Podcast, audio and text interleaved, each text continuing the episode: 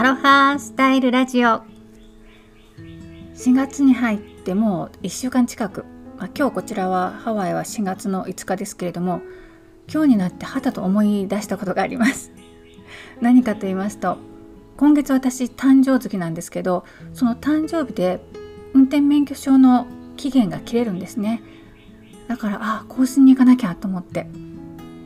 まだまだ先だと思っていたんですけれどももう本当に近づいてきました。というわけで今回はハワイのそうですね主にハワイの運転免許事情についてお話ししようと思います。とはいえほとんどの方にとって全く実用的でない役に立たない話かなとは思うんですけれどもただ私がこちらに移住してきてところからあればこんなに違うんだって軽く衝撃を受けたそんなことの一つなんです。日本にいた時は全く考え及びもしなかったそんな話なので興味のある方は是非お付き合いください。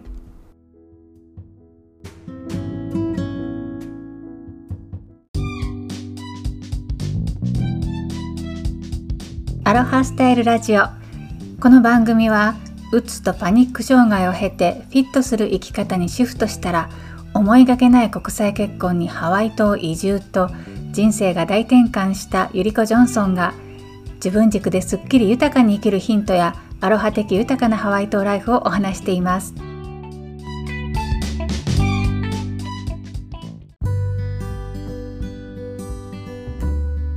アメリカはご存知の通り合衆国なので州によってさまざまなルールが違うんですよね。例えば消費税のパーセンテージも州によって違いますし同じように運転免許とかこの車周りに関するルールも州によって様々違います。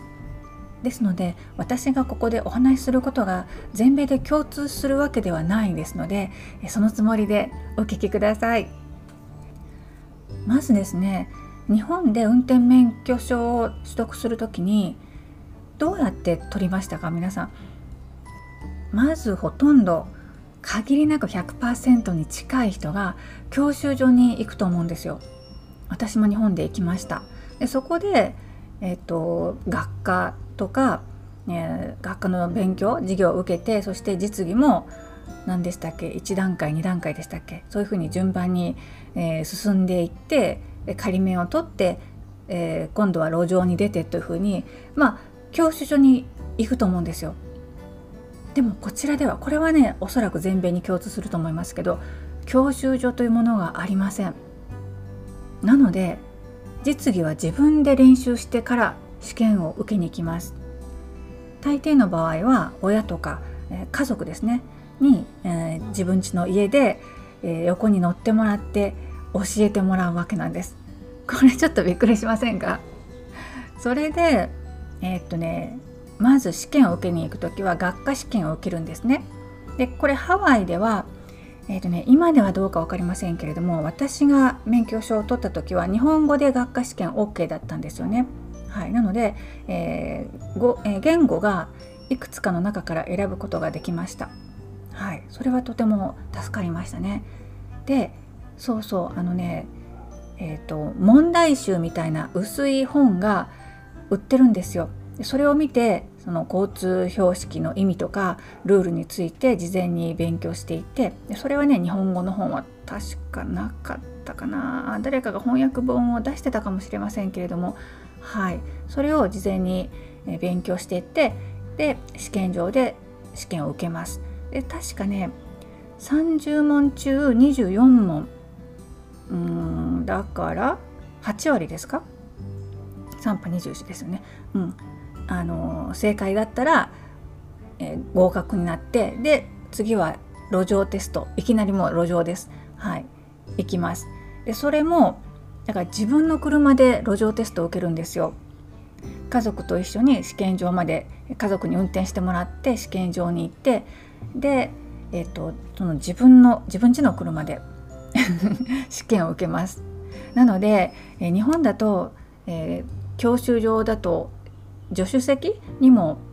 えーと、何ブレーキがついていたと思うんですけどそういうのもなく本当にねリアルなテストですね。うん、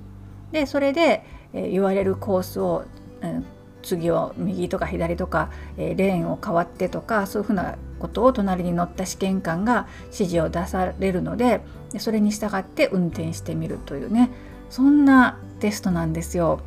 これちょっとね驚きましたねとてもワイルドだなと思いました。はい、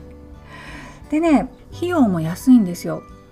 日本だとそもそも教習所にすごい高額なお金を払うじゃないですか何十万という単位で払ったような気が記憶がありますけれどもその分がないので、えー、いりませんよね。であとテストを受けるのもそうですね本当もう金額忘れましたけどうん払っても何十ドルか？1万円もトータルでしない絶対してないと思います。で今回更新にあたってはたった5ドルというふうに書いてあります。うん、そう。だから5ドルだから今円安？125円とかなってますね。だからそうであったとしても600円ちょっとで更新できますね。日本だとほら飲酒代とかね結構なんだかんだって高くつきませんか？更新するだけでも。そういった面ではめちゃくちゃ安いですねこちらはね。であとあの面白いなと思ったのが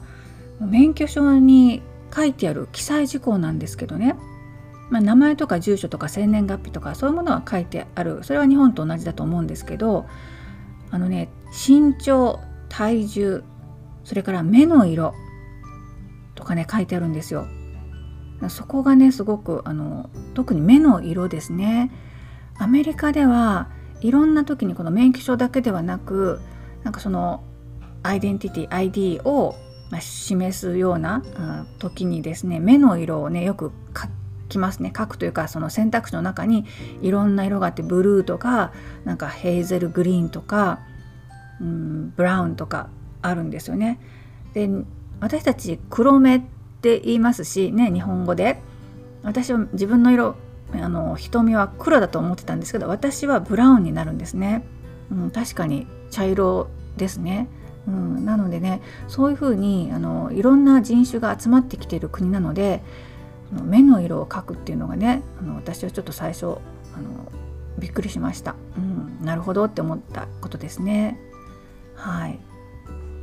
であとはその有効期限はどうなのかな？確か8年ぐらい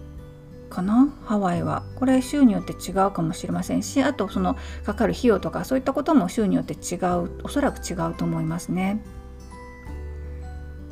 ここまで運転免許証のことをお話ししてきましたけれどもあのナンバープレートこちらではライセンスプレートって言いますけれどもナンバープレートもね州によって違うんですよ。何が違うかというとあのナンバープレートって車の前と後ろと両方につけるのが当たり前って私思ってたんですよね。当たり前すぎてそれ以外の選択肢に思い及ぶことは全くなかったんですけれども実は州によってオクラホマとかそうなんですよね他にもあるかもしれませんがえっ、ー、とねナンバープレート後ろだけでいいっていう州もあるんですよ。なので前から見たらねなんか物足りない感じがするんです。ナンバープレートがないから。うん、そういう州もあるんですよね。あとはナンバープレートのデザイン。絵柄ですね。絵柄を好きなものを選んだりっていうこともできますね。多分いろんな州でそれはできます。その州を表すシンボリックな絵柄がえまず書いてあるんですけれどもハワイはもともとはよく旅行のガイドブックなんかにね写真載ってることが多いんですけど、えっと、レインボー虹がバックグラウンド背景に書いてあるっていうのが、えー、それしかなかったんです。で今もそれはデフォルトなんですね。だけど最近は違うデザインも増えてお金を出せば他の違うものを選ぶっていうこともできるようになりました。私はこの虹のねあの前からのやつが好きなので、うん、それにしてますけれどもね。あとは同じように追加料金を払えば自分の好きな番号をこちらはアルファベットと、えー、数字との組み合わせが多いんですけれどもそれを選ぶっていうこともねできますね。これは確か日本でもできると思うんですけれどもね、なのでこちらの人は例えばお店をやってる人とか会社をやってる人であれば自分のその店の名前をライセンスプレートえっ、ー、と何だっけナンバープレート、うん、ナンバープレートにしている人もありますね。多少宣伝効果があるかもしれないですねそれでね。とまあそんなこんなな、えー、ハワイの運転免許証事情そしてナンバープレート事情でした。最後までお付き合いくださって本当にありがとうございました。それではまたライフアーティストゆりこジョンソンでした。マハロー。